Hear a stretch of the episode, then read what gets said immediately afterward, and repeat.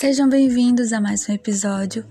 Hoje eu vou falar sobre um assunto que eu gosto muito, que eu tenho pensado nos últimos meses. E eu estou muito feliz em poder trazer para vocês. Nos últimos meses não, né? É, desde, deixa eu ver, do início desse ano, eu tenho pensado e agora nos últimos meses, assim, veio mais na minha mente. E eu sempre tô citando, sempre tô falando para alguém, para os meus amigos mais próximos sobre essa, essas pessoas, né? Esse casal que me influencia tanto, que me mostra a verdadeira piedade, o amor e o fervor ao serviço e ao relacionamento com Deus, sobre você ir profundo, sobre você ir fundo, como é possível sim nessa geração e como eles marcaram uma geração. Eu vou chamar de o legado, o legado dos Edwards, né? Porque eu vou falar sobre Jonathan Edwards e Sarah Edwards. Então eu vou falar sobre a história dos dois, é, como casal, como família e o que, que eles deixaram, né? Qual é o exemplo deles para nós hoje, nós cristãos, que precisamos sim ter esses exemplos é, de pessoas que levaram a fé a sério, que cresceram e que é, deixaram é, uma viva biografia, uma verdade, sabe? Porque são verdades, né? São vidas. Então, nada melhor do que a gente começar falando desse homem que eu tenho forte admiração. É um dos meus teólogos favoritos. Então, se você não conhece Jonathan Edwards, dá uma pesquisada, tem muito material dele no YouTube aí, muitos bons teólogos falando sobre ele. Tem livros também. Existe um livro que eu tenho muita, é, muita vontade de ler, não li ainda, mas vi alguns comentários sobre, algumas resenhas, que é A Breve Vida de Jonathan Edwards. Eu não sei o nome do escritor, mas foi alguém que conviveu com ele, possivelmente, e fez essa biografia sobre ele, contando um pouco sobre a vida dele e a contribuição para o reino de Deus, porque ele foi um homem que contribuiu muito, é considerado um dos grandes é, teólogos e filósofos de todos os tempos no cristianismo. Então, só para você ver o peso que ele tinha. Então, a gente vai falar sobre a família Edwards hoje. Eu vou citar Sarah, os filhos, enfim, vai ter, vamos passear pela vida dessas pessoas. E eu espero que abençoe vocês, como abençoe a minha vida ao longo desse tempo que eu estou tendo contato com a história deles. Então, eu vou começar falando sobre a Sarah Edwards, né? Porque eu tenho uma, uma paixão por essa mulher, pela admiração que eu também cultivo por ela, não só pelo seu esposo. Então a Sarah, ela teve a melhor educação possível. Então ela foi uma moça que desde cedo teve contato com as escrituras sagradas. A família dela era uma família cristã, ou seja, o pai dela era pastor e tudo mais. Então, ela cresceu nesse lar cristão, né? Um berço cristão. Então, ela era uma moça que tinha uma boa educação. Então, os pais dela, os pais dela sempre se preocuparam em deixar ela é, muito sábia, né? Dar uma sabedoria a ela. Então ela teve a melhor educação que uma mulher poderia ter, poderia receber naquela época. Então ela foi uma privilegiada porque ela teve contato muito cedo com as coisas de Deus, com boas leituras. Então ela era uma mulher super inteligente. Ela se aperfeiçoou nas suas habilidades refinadas isso ela era bastante, era uma mulher bastante culta, né? Sara era uma mulher bastante culta. Então ela, ela foi cada vez mais se aperfeiçoando nisso pelo a influência da sua família, porque quando a família de pastores, né, seu pai era pastor, sua família toda era cristã, então Sara já tinha essa coisa do intelecto, de buscar o conhecimento. Então ela foi bastante influenciada pela família dela, né? Então, é uma mulher que tinha uma, um privilégio aí, uma educação, é, digamos assim, melhor, né? E os seus pais, eles de fato queriam que ela tivesse isso, né? Que ela fosse uma, uma jovem culta. As pessoas que a conheciam mencionavam a beleza dela, né? E a maneira dela tratar as pessoas. Então, não só ela era bonita, uma moça bela, mas também ela era uma moça que tinha comportamentos que deixavam pessoas encantadas, né? Ela tinha muita educação, uma moça muito educada, muito gentil. A gentileza dela encantava a todos, né? E ela era bem conhecida por ser uma pessoa hospitaleira, né? Uma mulher que tinha uma peculiaridade na sua encantadora expressão. Resultado da combinação de inteligência e bondade. Então, por ela ter sido educada com esses aspectos da inteligência, e aí a bondade, né, naturalmente brotava do coração dela, porque ela era uma moça apaixonada, né, por Jesus, ela tinha um relacionamento com Deus bem cedo, desde jovem, por conta da influência da família. Claro que ela teve um encontro pessoal com o Senhor, mas também a família, o suporte familiar ajudou muito a Sara. Então, a inteligência e a bondade fazia com que ela tinha essa é, peculiaridade, né? Na maneira como ela tratava as pessoas, na maneira como ela é, convivia com as pessoas, né? As pessoas se encantavam por ela. Quem a conhecia, né? Quem tinha esse contato com ela já via esse diferencial na maneira como ela falava, se comportava mesmo com os demais e também pela sua inteligência, né? Porque ela era muito jovem, mas ela tinha um conhecimento bem avançado para sua idade, muita maturidade é, intelectual, digamos assim, e espiritual, ela tinha uma sensibilidade espiritual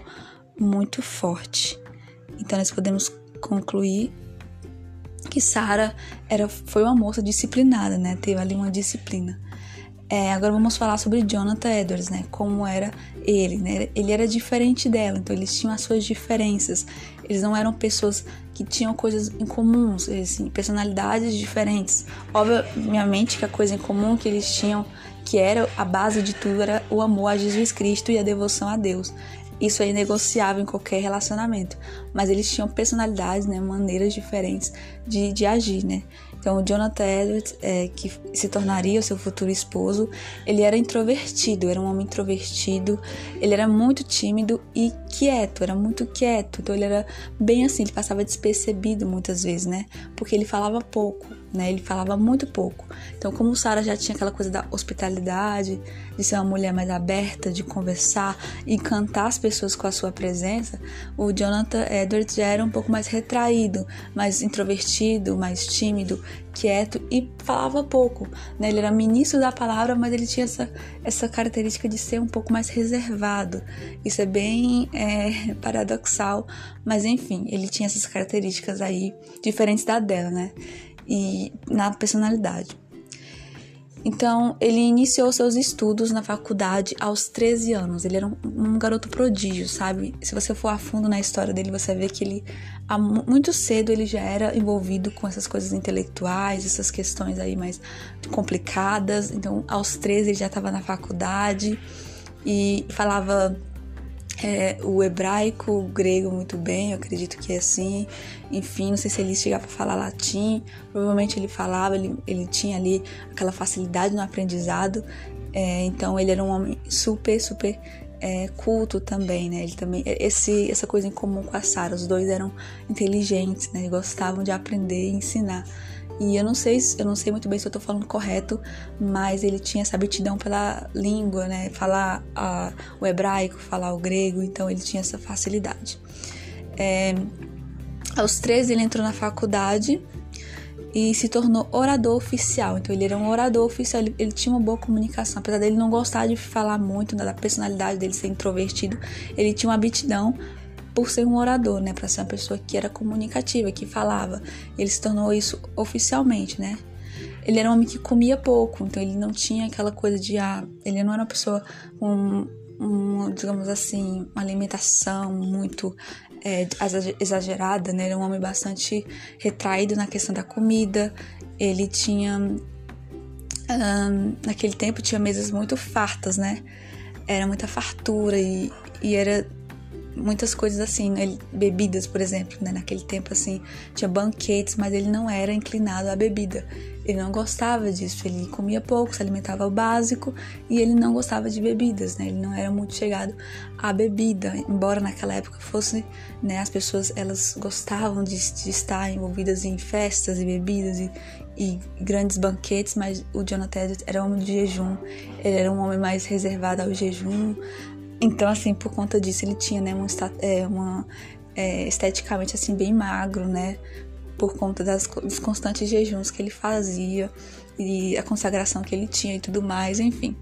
E por conta desse aspecto aí, dele não gostar muito de bebida, então ele era mais um pouquinho aquele homem reservado, né? Ele era alto, desajeitado e muito esquisito. Então ele tinha, como eu falei para vocês, por conta disso, ele tinha aquela aparência meio esquisita, né? Esteticamente assim, não tão atraente, porque, enfim. E as pessoas achavam ele até esquisito, né? Um homem meio esquisito, desajeitado, né? É, ele era também. Ele tinha uma falta de cordialidade, né? Era um homem, não era um homem tão aberto, tão cordial. Ele era um pouco mais retraído, um pouco mais indiferente. Até parecia que ele não se importava tanto, né? Que ele tinha esse jeitão dele mais quieto, tão mais na dele. Então, ele não tinha essa cordialidade que a Sara tinha, né? Ver ali os contrastes de personalidade. Sara totalmente envolvida, hospitaleira, falava, encantava as pessoas por isso. Já ele era um pouco mais é, indiferente em relação a isso. Ele não tinha essa cordialidade, né? E ele escreveu seu diário. Ele era um homem que amava escrever, então tem vários diários sobre ele que ele fala sobre a sua vida. Ele gostava de relatar orações, resoluções, tudo ali era no seu diário. Então, no, diário dele, ele escreveu é, sobre isso, né? Sobre a falta de cordialidade.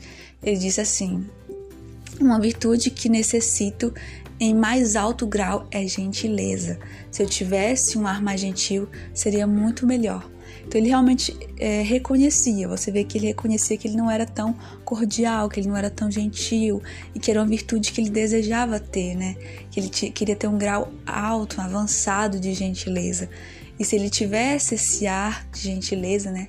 Se fosse uma pessoa mais gentil, seria muito melhor. Ou seja, porque ele lidava com pessoas, né? Ele era pastor, ele, trabalhava. Na época ele ainda não era pastor, mas ele estava caminhando para isso, né? Já era um orador, já tinha ali uma certa sociabilidade. Ele precisava dessa cordialidade, dessa gentileza que lhe faltava pela sua personalidade é, quieta e introvertida. É, aos 16 anos, é, Jonathan se tornou, né, se formou na verdade. Ele ali concluiu a faculdade, a sua universidade e tudo mais, ele concluiu os estudos aos, aos 19 anos, desculpa. Aos 19 anos ele já estava, uh, ou seja, formado ali e tudo mais. Então ele foi pastor em Nova York, né? Logo aos 19 anos, bem jovem, ele se torna pastor em Nova York é, por um ano, né? Ele teve aquela experiência como pastor por um ano de um estudante, né? Um, é, um cara, né, que já tinha contato com essa coisa de, de falar em público e tudo mais, se torna ali, recebe a vocação de pastor, né? A família dele também era uma família que era uma família cristã, que vinha de pastores, seu, seu avô era pastor, em tudo mais. Ele tinha essa, né, essa familiaridade com a, com a palavra de Deus com, e com o ministério também, pela família. Então, ele se torna pastor em Nova York. Isso foi por um, por um ano, foi tipo um teste, um experimento ali. Quando terminou o período de pastoreio naquela igreja, né, ele começou a trabalhar como professor. Então ele voltou para a universidade, né, onde ele estava, e ali ele se tornou ele se tornou professor, né? Então ele foi de pastor a professor. E foi lá, né, nesse lo local que ele conheceu Sara, né? É, Sara, sua futura esposa. Ela morava por lá, então foi ali quando ele saiu, né? Ele foi morar em outro lugar para se tornar o pastor, o professor, desculpa. Ele conheceu a sua mulher, a sua futura esposa, que seria sua futura esposa, Sarah Edwards. Então, em seu retorno, né, que ele voltou, lembra que ele estava em Nova York, então ele voltou para New Haven, New Haven, acho que é assim que fala. É, no seu retorno, foi aí nessa cidade, é, nesse local, né, que ele conheceu a Sarah, que era o lugar onde ela morava com a família. Em seu retorno, Jonathan tinha 20 anos e Sarah 13 num tempo em que era comum as moças se casarem aos 16 anos. Então, naquele tempo era comum você casar bem jovem, não tinha problema nenhum você casar jovem na época, e ele tinha 20 anos na época do retorno dele para a cidade dela, né? E ela tinha apenas 13 anos, era uma, uma jovem, né? Moça de 13 anos de idade, né? Pré-adolescente, eu diria, né? Então, sobre Sara, Jonathan disse algo muito lindo, muito marcante, né? Que eu gosto muito de ler. Isso me marcou bastante. Ah, quando ele olhou para ela, qual foi a primeira impressão que ele teve ao encontrar ela? Lembrando que ele tinha 20 anos e Sara tinha 13 anos na época e ela tinha já uma maturidade espiritual, né, muito forte, porque ele, já um homem vivido, percebeu isso nela quando ele a viu. Ele diz assim: dizem que existe uma moça amada do grande ser, aquele que criou e governa o mundo.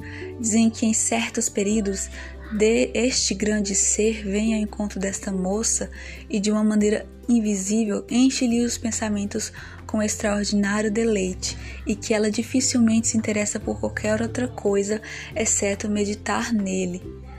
Não pode você não pode persuadi-la a fazer qualquer coisa errada ou pecaminosa, ainda que prometa dar-lhe o mundo inteiro, pois ela, ela receia ofender este grande ser. Ela possui muita doçura, tranquilidade, total benevolência de pensamento, especialmente depois que este grande ser se manifestou a ela. Às vezes anda de um lugar a outro, cantando com doçura e parece estar sempre cheia de alegria e gozo. Ela ama estar sozinha passeando pelos bosques e campos, parece ter alguém invisível sempre a conversar com ela. Então foi esse o relato que ele fez, ele escreveu isso ao conhecer ela. Ah, foi como ele observou a Sara, né? Porque ali ele teve aquele encontro com ela, e naquele encontro que ele teve com ela, ele começou a observar ela e ele começou a escrever esse, esse, algo sobre ela. E ele falava exatamente isso: que ela tinha uma doçura, uma tranquilidade, uma benevolência de pensamento. E ela dizia que ela tinha intimidade com esse grande ser que é Deus, né? E ela amava estar sozinha e parecia estar conversando com alguém invisível, sabe? Então ele via a intimidade, o relacionamento, o amor que ela tinha para com Deus. E aí isso encantou o coração dele, ele ficou encantado por Sara, porque ela tinha essa, essa característica de ser uma mulher muito encantadora pela sua hospitalidade, gentileza e tudo mais. Isso brotava do fruto de um relacionamento com Deus, né? Que causava isso nela, esse coração manso e tranquilo, que expressava nas suas atitudes. Tanto é que isso fez com que Jonathan Edwards olhasse para ela e falasse: Nossa, aqui existe essa moça, essa jovem moça que encantou os olhos dele, né? Deixou ele impressionado pelo grande amor e grande entrega que ela tinha por, pelo Senhor Jesus, né? Isso lembrando que ela só tinha 13 anos, era uma mulher, era um, um, jovem prodígio, né? Tipo, na sua espiritualidade, porque ela já entendia, né? As grandes alegrias de estar na presença de Deus. Isso não era por obrigação familiar, né? Porque a família dela era uma família é, que tinha um, um legado de ministérios, de pastores e tudo mais, mas não era por obrigação, mas era por amor mesmo a Cristo que essa jovem se debruçava e passava horas e horas orando e tudo mais, enfim. Você pode ver, ele relata isso sobre ela logo quando ele a conhece. E ele gostava muito de escrever os pensamentos dele, o que é muito legal. É, então as pessoas, os, os, biógrafos, né, pessoas que escreviam as biografias de Jonathan Edwards e da própria Sarah, mencionam o contraste entre os dois. Porém, uma coisa eles tinham em comum, né, que era o amor pela música. Então os dois eles tinham personalidades diferentes, né? Ele era mais quieto, introvertido, mais apático, assim, um pouco indiferente às vezes. E Sara era super aberta, alegre, hospitaleira e conversava e tudo mais, encantadora na sua gentileza. E eles tinham essas coisas diferentes, contrastes de personalidades. Porém, uma coisa que unia os dois era, tinha em comum era a música, era o amor pela música. Então, os dois amavam música. E Jonathan falou, né, uma, seus registros escritos, ele chegou a dizer: melhor e mais bonito e mais perfeito modo que temos de expressar um ao outro a doce concordância de pensamento é por meio da música. Quando é, construo em minha mente a ideia de uma sociedade no mais alto grau de felicidade, penso nessas pessoas expressando seu amor, sua alegria, e a concordância, a harmonia e a beleza espiritual de suas almas cantando um para o outro. Então, assim, sobre a música unir os dois, sobre essa coisa em comum entre eles, ele fala isso, né? Ele cita isso, o que é muito bonito, né? Aquela imagem era apenas o primeiro passo para um salto da realidade humana para a realidade celestial.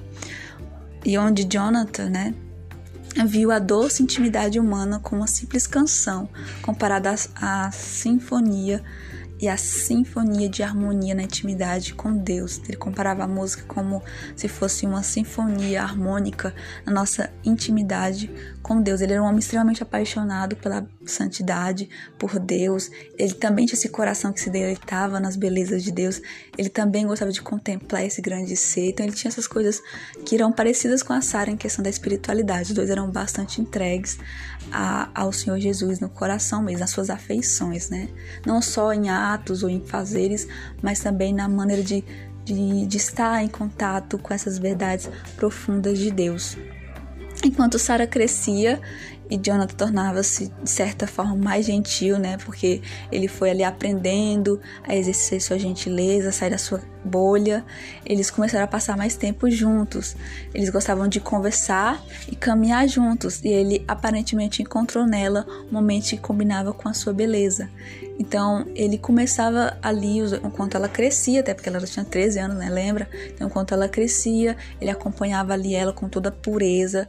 Então, Jonathan estava ali sempre observando. Os dois costumavam passear, caminhar juntos, gostavam de conversar. E ele começou, encontrou nela, né? Uma mente que combinava com a beleza, porque ela era uma moça bonita, mas a mente dela era ainda mais bela. Então ele viu que naquela mulher, naquela moça, ele tinha encontrado talvez sua futura esposa, né? Porque ali havia iniciado uma amizade, né, um contato mais próximo. E dizem que isso tornou até ele um pouco mais gentil, né? Então você pode ver que a influência de Sara sobre ele já estava iniciando. Eles ficaram noivos na primavera de 1725. Então eles já ficaram noivos assim, porque obviamente, né, com uma proximidade e ambos tendo esse amor ardente pelo Senhor, esse desejo ardente pela presença de Deus, é, aquilo uniu eles, né? A espiritualidade dela chamou a atenção dele e o amor dele por Deus chamou a atenção dela. Então era óbvio que daria em um noivado, né? E é muito bonito ver que, que tudo era movido por quê? Por sede, por amor, por busca a esse Deus, esse Deus vivo. Então, Jonathan era um homem cuja natureza enfrentava incerteza. Então, ele era um homem muito, é, digamos, melancólico. Ele tinha essa tendência melancólica, ele tinha essas, essas incertezas, tanto em seus pensamentos quanto em sua teologia. Né? Era um homem que buscava muito, né? Estudava bastante. Então isso causava nele grande tensão física, né? Além disso, os anos que ele teve de esperar até que Sara tivesse idade para casar trouxe uma pressão ainda maior, porque ela era bastante jovem e ele teve que se reter bastante, né? Se conter bastante, teve que buscar mais o Senhor, a pureza, para que ele pudesse manter esse contato com ela é, sem que houvesse nenhuma pressão ou acontecesse nada que fosse prejudicial à relação que eles estavam construindo. Então, ele tinha essas, essas incertezas e tudo mais. Um, isso intensificou mais durante a espera, né? O processo de esperar a Sara fazer a idade adequada para que eles pudessem se casar. E aqui estão algumas palavras que ele mesmo falou, né? Como ele, ele gostava de escrever, então ele gostava de colocar para fora o que estava dentro, né? Então no seu diário a gente pode ver que ele fala algumas coisas em relação a esse período, né? É, um ano e meio antes de casar-se com ela, de como ele se sentia. Por exemplo, no dia 29 de dezembro, ele falou que se sentia entediado e desanimado.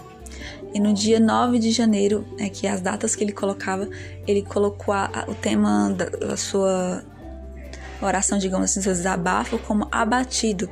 E no dia 10 de janeiro ele dizia que estava recuperando, né? Estava se recuperando. Então ele gostava de escrever tudo que ali acontecia, né? Tudo que estava lhe incomodando. Ele colocava aquele, ele escrevia um diário, né? Então, antes do casamento ele sentiu todas essas coisas, entediado, desanimado, abatido e o recuperando aqui no dia 10 de janeiro. É, isso pode ser por conta dos pensamentos, né? os, os seus sentimentos por Sara faziam com que Jonathan temesse pecar por pensamentos. Então, ele tinha fortes sentimentos por ela, era um homem que se sentia apaixonado por ela, né? Ele, foi cativado por ela, pela espiritualidade dela, mas também ele sentia é, amor, ele sentia paixão por esta moça, né? Ela encantava o coração dele. É, ele tinha afeições é, por ela. Então ele temia que esse amor, esse sentimento forte pudesse fazer com que ele pecasse por pensamentos. Então ele tinha um esforço bastante é, ele se esforçava bastante para se manter puro. Então ele fez a seguinte resolução, né? Durante esse período. Ele adorava. Eu gosto muito dele porque ele escreve, né? Ele bota ali os seus pensamentos e eu gosto muito disso.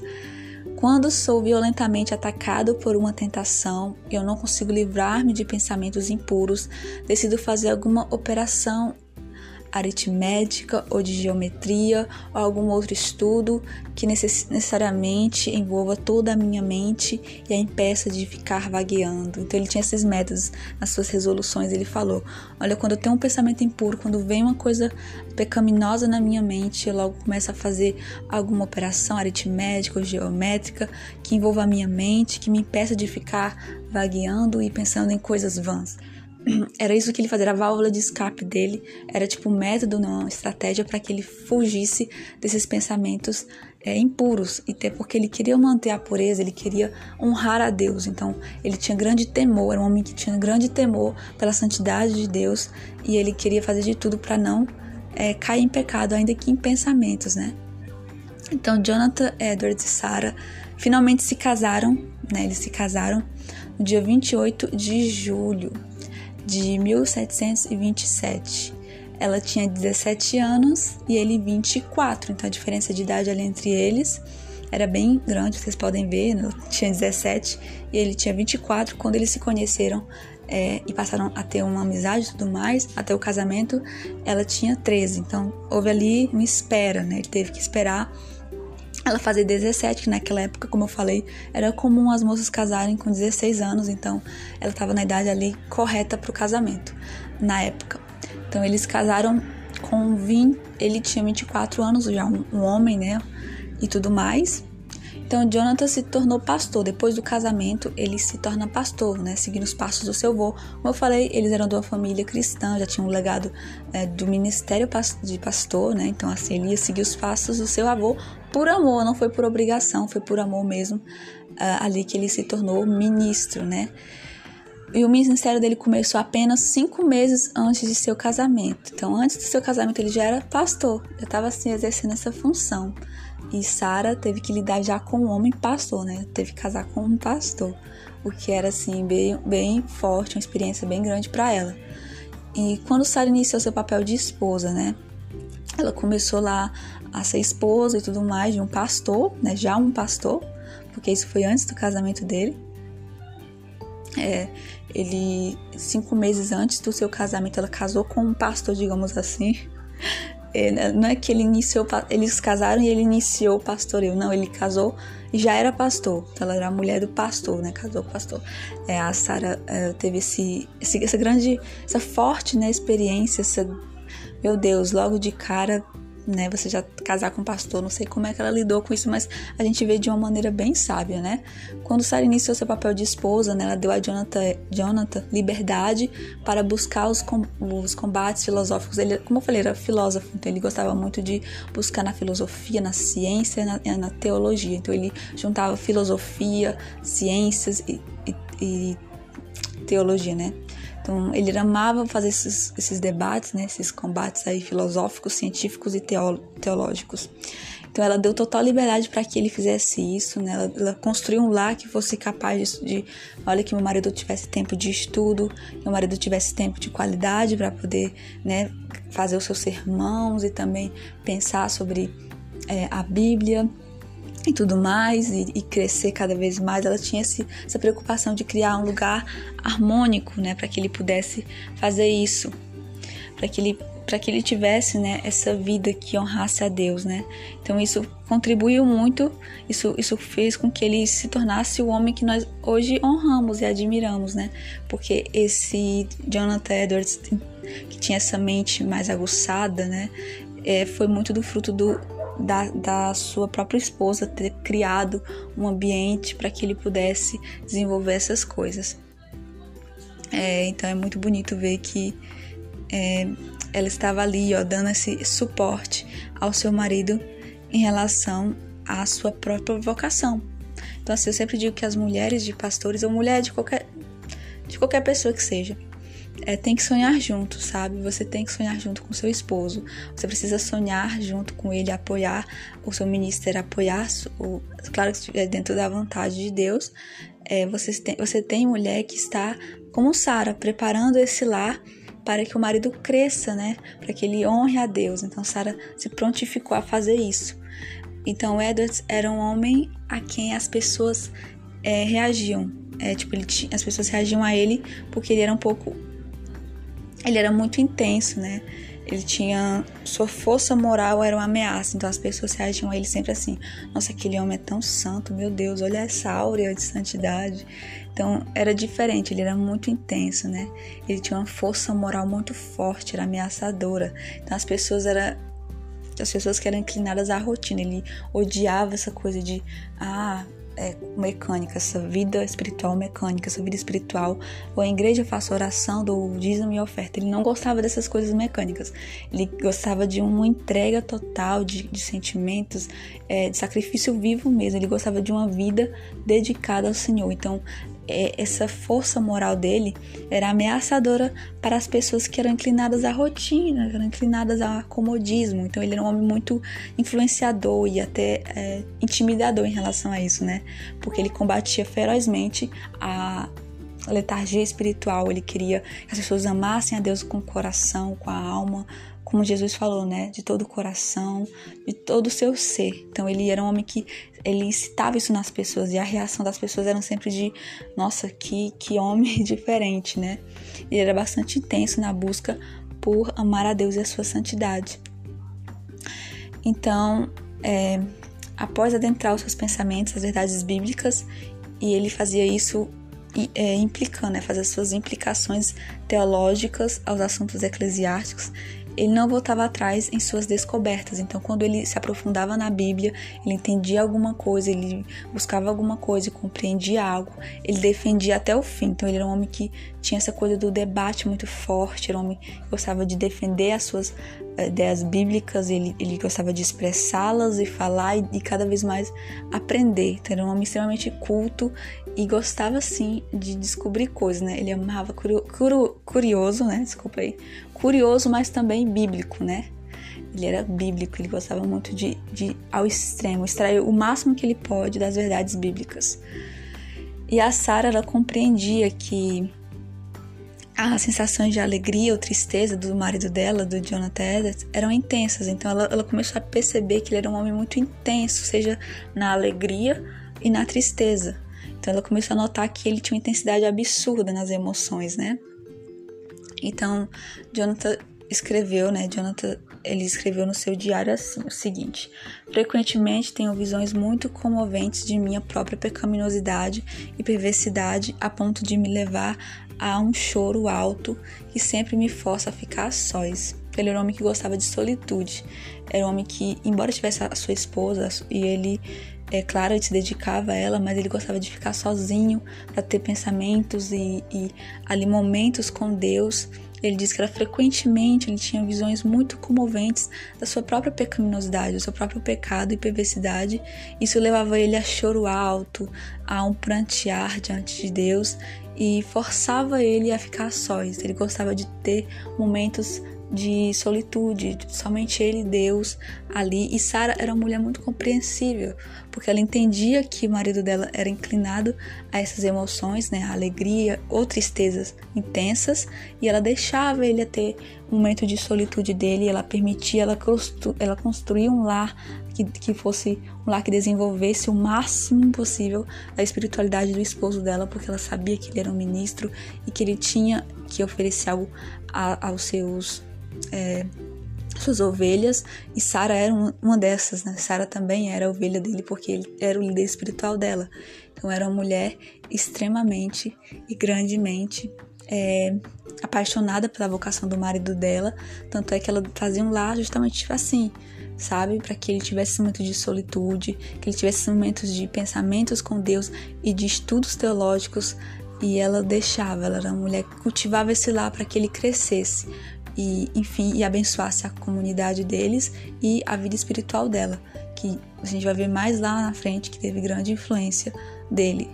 A cidade via um homem severo. Olha a perspectiva da, da, cidade, gente. As pessoas de fora, né? As pessoas de fora via o, o Jonathan Edwards como um homem severo, né? Um homem sereno, desculpa, sereno e sério, né? Até porque ele era sério e tudo mais, é, mas ele era sereno também, muito calmo, muito tranquilo. Mas a Sarah conhecia as tempestades que existiam dentro dele. Ela conhecia o Jonathan da intimidade do lar. Enquanto as pessoas olhavam para ele e falavam: Nossa, que homem sereno, que homem tranquilo, que homem sério. A Sara conhecia profundamente as tempestades que ele sofria, né? As, as mudanças que ele tinha, como eu falei, tristeza e alegria intensas, momentos de sações com Deus, é, muitas vezes incertezas. Então a Sara conhecia não o Jonathan que as pessoas viam, esse Jonathan sereno, esse Jonathan sério. É, ela via o, o, várias facetas dele, né? Ela o conhecia profundamente e na intimidade do seu lar. Então a gente vê que eles eram amigos, muito amigos. Então, Jonathan Edwards, é, você pode ver que ele era bastante apaixonado, né, pela família, pelo lar dele. Ele gostava de cultivar, né, um lar que fosse totalmente cristocêntrico e a mulher dele era uma, ela contribuía muito para isso. E a família deles deixou um legado absurdo que eu vou falar para vocês aqui. Como a família Edwards, né, o legado desses dois, tanto ele quanto ela influenciou e impactou um, sociedades inteiras na época que eles viveram. Então, é o que eu quero para mim, é o que eu quero para você hoje, que nossas vidas, que o nosso casamento, que o nosso ministério, que a nossa vida devocional com Deus, que a nossa vida espiritual seja uma vida que que deixe um impacto né, numa geração, na geração, né?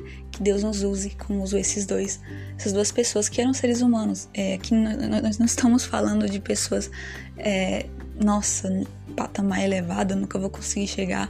Estamos falando de dois, duas pessoas, dois seres humanos, pecadores, mas que foram salvos pela graça de Deus.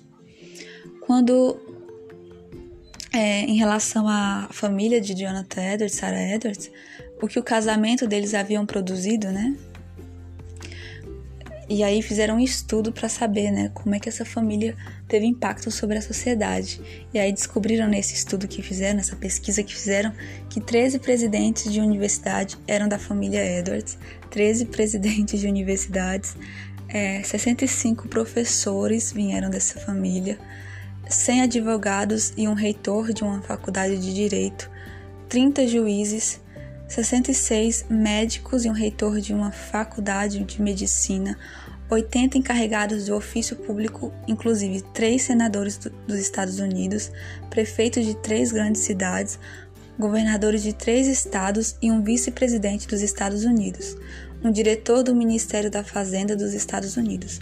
Então, os filhos dela deixaram esse legado, ou seja, família produziu isso, o casamento deles, fruto de uma devoção a Deus e de um amor à palavra de Deus, de um amor à vida com Deus, produziu isso tudo, né? Esse impacto grandioso. Imagina você ter tudo isso de crente dentro de uma sociedade, como era maravilhoso, né? Os filhos começaram a chegar na família, então foram 11 filhos ao todo. Então, quando eles tiveram esses filhos, foi logo assim, ó, 11 de uma vez, né? Vamos ter vários filhos. Então, eles tiveram 11 filhos e todos esses filhos tiveram um grande impacto, como eu citei acima, na sociedade que eles viviam. Um chegou até a ser vice-presidente dos Estados Unidos e tanto outras coisas, né? A família toda ali foi uma geração, uma descendência abençoada por Deus mesmo. Gente, vai ter barulhos no fundo, assim, essa trilha sonora do fundo, vocês ignorem, tá bom? Então vamos continuar, né? Você vê ali que eles tiveram 11 filhos e todos esses filhos, por conta do amor aos pais, pelo, pelo Senhor Jesus Cristo, pela devoção que a mãe e o pai tinham, foram frutos de uma família muito abençoada, né? Ela possuía um jeito excelente de governar os filhos. Então, esse fruto aí, esse fruto né, dessa família que impactou gerações, possuía um jeito excelente. Caramba, esse carro de som vai passar logo agora. Mas vamos ignorar, tá bom? Voltando aqui. Ela possui um jeito muito excelente de governar os filhos, porque ela sabia como fazê-los respeitar e obedecer alegremente, sem palavras iradas ou gritos, e muito menos bater neles. Ela não gostava de fazer essas coisas. Se alguma correção era necessária, não a ministrava com cólera. Quando tinha necessidade de repreender e reprovar os filhos, ela fazia com poucas palavras sem irritação, isso é, sem impetuosidade e nem barulho. Então era uma mulher muito, sabe, aquela coisa didática, não, vamos aprender, eu vou ensinar vocês. Era muito didática, né? Ela era uma mulher que tinha essa coisa de vou ensinar os meus filhos, vou discipliná-los na demonstração do Senhor. Então ela não precisava gritar, bater, ameaçar, nada disso. Era tudo na base do ensino. Acho que é por conta dessa coisa do marido ser professor e também dela ter essa vida, né? Antes do marido do pai ser pastor e tudo mais. Talvez essa ideia de criar os filhos dessa maneira veio do, das próprio, do próprio pai dela, né? O próprio pai da Sara devia ter criado, eu possivelmente acredito que nessa dessa maneira, né? Vão ensinar ela, tanto é que ela foi uma moça que foi exposta muito cedo a estudos, a ensinos profundos da palavra de Deus. Porque se aos 13 anos aquela mulher tinha a espiritualidade que ela tem, é porque o pai dela não mediu esforços para ensinar ela. Então, dessa maneira que ela tratou os seus filhos, né? Como o Jonathan Edwards eh, viajava bastante, ele era um homem que eh, pregava bastante, estudava bastante, tinha seus momentos de solitude com Deus, essa parte de, de criar os filhos ficou muito na exclusivamente para ela, né? Então ela ficou bastante carregada da disciplina, da correção, do amor. Não que ele não tivesse presente, ele era um pai presente, mas ela fazia de tudo para que ele pudesse se dedicar ao máximo ao seu ministério e ela pudesse cuidar dessa parte, para não sobrecarregar ele, para que ele pudesse ter o que dar para a congregação e, enfim, para sua igreja, né? Então, o George Whittenfield, que foi um grande também homem da época, né? Ele falou o seguinte sobre a família Edwards, né? Ele teve ali um tempo com a família, ele teve um momento ali com a família, ele teve ali seu momento uh, com a família e tudo mais, conhecer um pouco mais o lar do Jonathan Edwards. E ele falou, as, ele fez esse relato sobre a família uh, dele. Senti grande satisfação por estar na casa de Edwards. Ele é um filho de Abraão e tem uma filha de Abraão como esposa. Que casal agradável! Seus filhos não se vestem de cetim e seda, mas de trajes simples, como os filhos daqueles que todas como os filhos como filhos que em todas as coisas devem ser exemplos da simplicidade de Cristo. Olha que lindo. Ela é uma mulher adornada de um espírito manso e tranquilo, alguém que fala de maneira franca, firme das coisas de Deus. Parece ser tão grande auxiliadora para seu marido que isso me fez renovar aquelas orações as quais por muitos meses tenho feito a Deus para que se agrade em mim enviar uma filha de Abraão para ser minha esposa. Então, olha o comportamento da Sarah Edwards fez com que George George Winterfield, eu nem sei falar muito bem esse nome, mas esse grande homem de Deus também desejasse uma esposa, né? Desejasse ter uma esposa como aquela. Porque ele falou: Olha como o exemplo dessa mulher me faz renovar aquelas orações na quais muitos meses tenho feito a Deus, para que se agrade em me enviar uma filha de Abraão para ser minha esposa. Olha como ela tinha esse negócio do comportamento, né? O, espírito manso e tranquilo. Ele olhava para os filhos do Jonathan Edwards e via essa simplicidade de Cristo. É, não eram extravagantes, não era nada disso, eram famílias simples. Então isso fez com que George Whittenfield criasse um grande apreço pela família Edwards e ele, né, viu ali, ele conviveu com aquelas pessoas, então ele teve o testemunho da esposa e dos filhos, que gerou nele uma vontade de, também de ter uma família parecida com aquela. É, olha impactante, né, estar com essa família.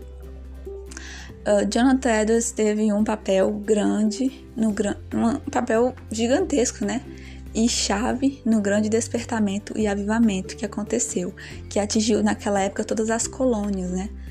Porque na, na época não eram os Estados Unidos da América, eram colônias inglesas, né? Então ele teve grande é, papel, um grande papel e ele foi, sabe aquela chavezinha que que aconteceu, Deus usou ele grandemente naquela época, porque havia um, um esfriamento, a igreja estava fria, a igreja estava apática, e aí Deus enviou um avivamento e Jonathan foi um avivalista, né? Frequentemente ele era chamado para pregar em outros locais e precisava viajar, como eu falei, era um homem que viajava bastante, era um missionário, né? Então ele ia de um lugar para o outro, ministrava em igreja e outra. E durante o avivamento, o despertamento que aconteceu, o Jonathan Edwards relatava que Sara, a sua esposa, teve fortes experiências com Deus. Sem citar o nome dela, é claro, ele descreve alguém que ele conhecia bem, que, segundo ele, tinha muitas experiências espirituais com Deus nessa, nesse período. Ele disse que a alma habitava nas alturas, estava perdida em Deus e parecia quase sair do corpo. A mente desfrutava de um deleite puro que alimentava e satisfazia. Tenho prazer, tendo o prazer sem o menor incômodo ou qualquer interrupção havia extraordinárias visões das quais divinas, visões divinas e sentimentos religiosos que acompanhados frequentemente de grandes efeitos no corpo.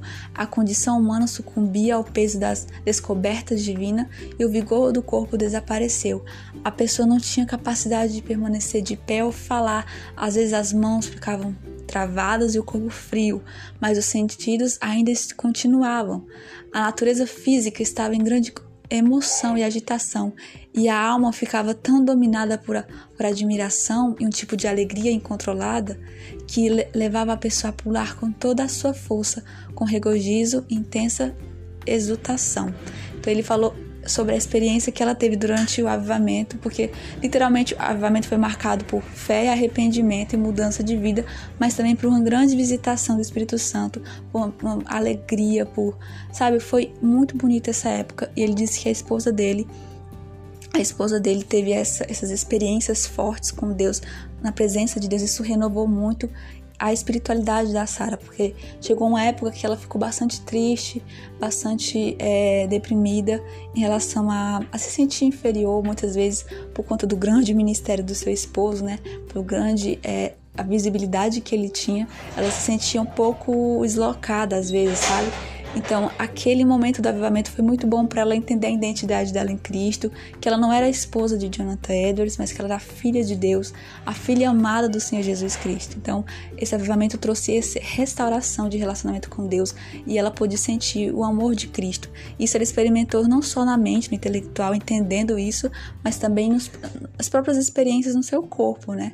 Porque, como, como ele fala aqui, ela sentia é, grande emoção e agitação, e a alma ficava tão dominada por admiração e um tipo de alegria é, incontrolada, né? Que levava ela a pular com toda a sua força, com regozijo e intensa exultação, que fazia muitas vezes a pessoa nem conseguir ficar em pé. Então, Sara realmente teve essas experiências grandiosas com Deus ali naquele período.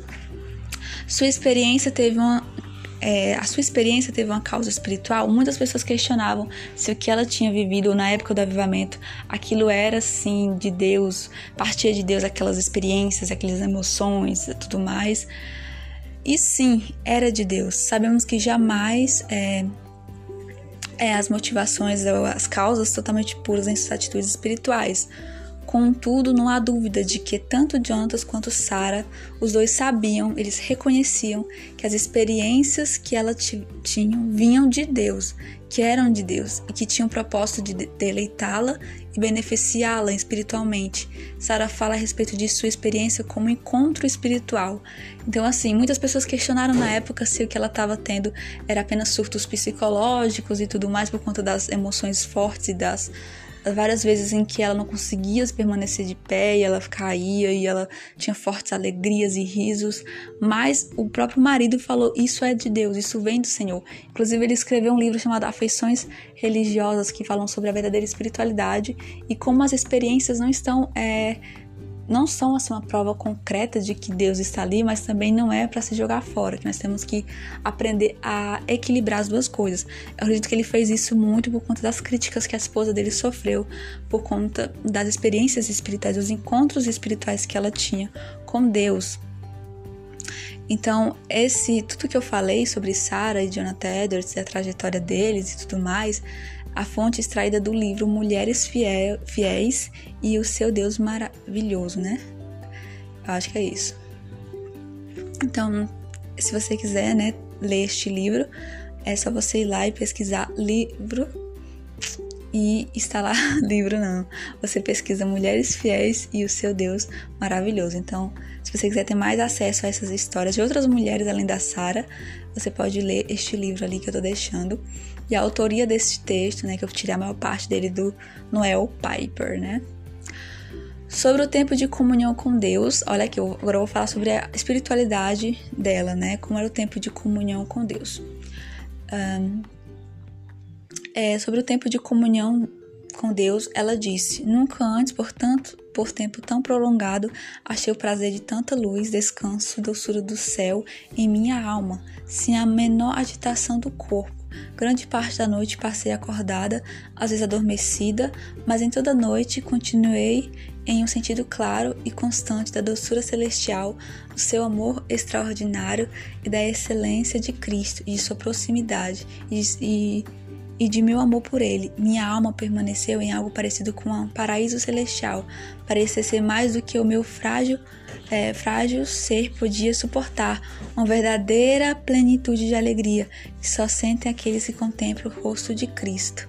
Então Sara falava isso sobre a sua espiritualidade com Deus, né? Como ela viveu naqueles momentos do avivamento, naqueles momentos do grande despertamento, como aquela mulher se sentiu abençoada pelo seu Deus, dizendo que nunca experimentou algo tão incrível que ela chamava de paraíso celestial, que eram seus momentos de devoção, de oração, em que Deus vinha e ela recebia de Deus essa identidade. Como eu falei, ela teve profundos momentos de quê?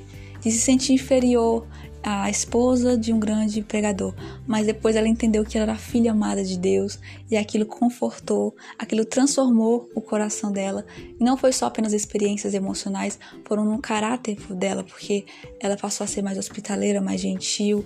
Era uma mulher que já tinha natureza hospitaleira por si só, né? Mas ela passou a ser mais alegre nos seus afazeres, em cuidar dos seus filhos, da sua casa. Então era uma mulher extremamente abençoada e que abençoou muitas pessoas.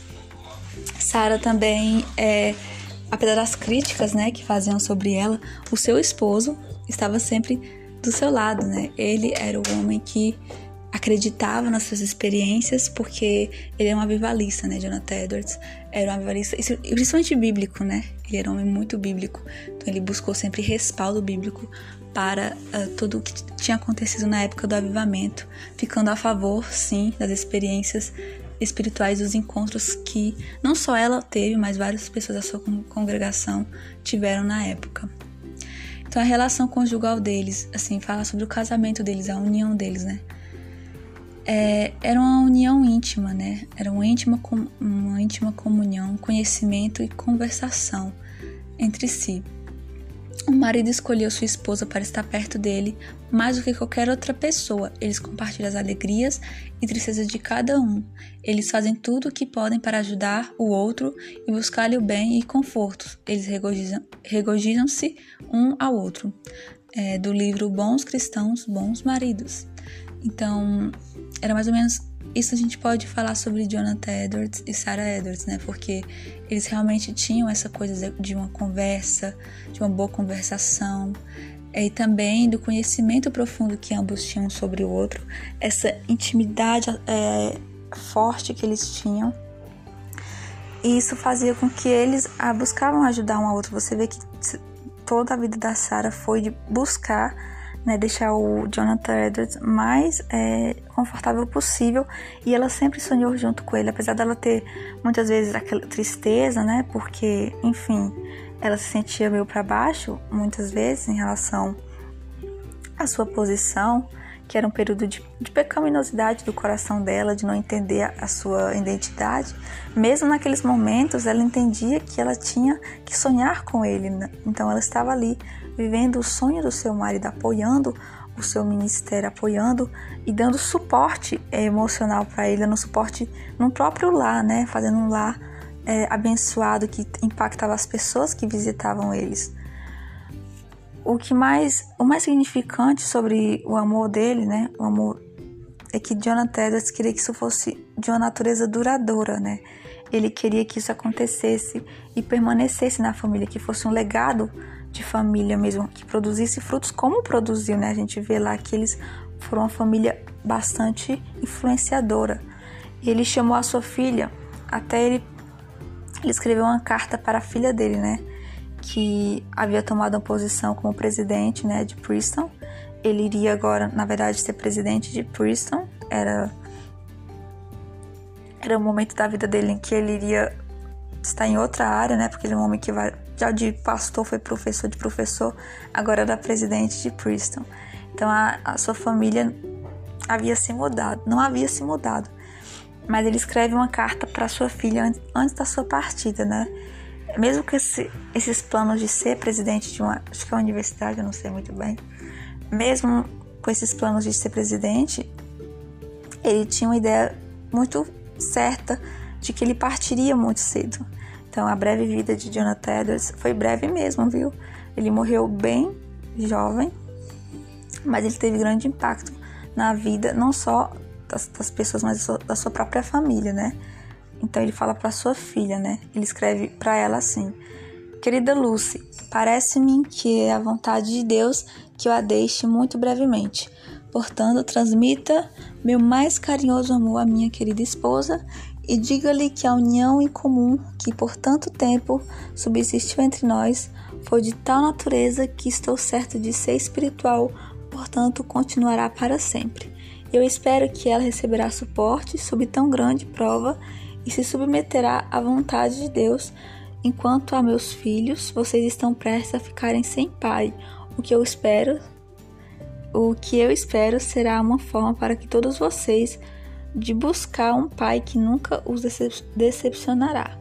Isso em relação à sua ida para Preston, né?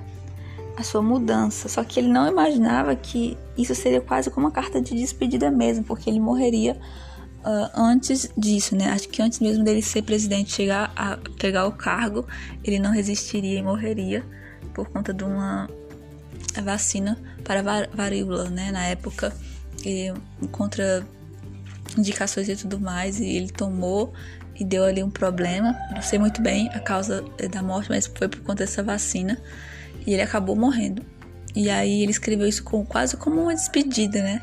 Porque ele fala que a relação que eles tinham era incomum, né? Era natureza espiritual, muito bonito como ele fala sobre o tempo que ele ficou com Sara e ele fala sobre os seus filhos, que que eles buscassem o pai que nunca os decepcionará, ou seja, o Senhor, né, Deus e que ele, ele influenciou a sua esposa e fez ela crescer espiritualmente. Isso é nítido que ele teve uma grande liderança espiritual na vida dela. É notável porque a Sara escreveu uma carta para sua filha depois de receber a notícia da morte de, seu marido. Quando, quando veio a notícia de que Jonathan Edwards morreu, ela escreveu uma carta dizendo assim: Minha queridíssima filha, que posso dizer? Um Deus santo e bom nos cobriu com uma nuvem negra oh, que possamos beijar o cedro e tampar as nossas bocas com as mãos. O Senhor o fez, ele fez-me adorar sua bondade por tê-lo tido conosco por tanto tempo. Mas, meu Deus, vive e tem meu, meu coração. Ó, oh, que legado meu marido e seu pai nos deixou. Todos, todos fomos dados a Deus, e lá estou e amo estar. Então, essa foi a última palavra que ela falou sobre o seu esposo, escrevendo para sua filha. E ela diz que sobre o luto que ela estava passando, que eu acho muito bonito quando ela fala que legado meu marido e seu pai nos deixou. E ela eh, conclui, né, sobre isso, como ele foi Deus, como Deus foi um Deus misericordioso e bom, que abençoou ela com o esposo e com o marido, é, que foi exemplo não só para ela, mas que impactou toda uma geração. Então é isso.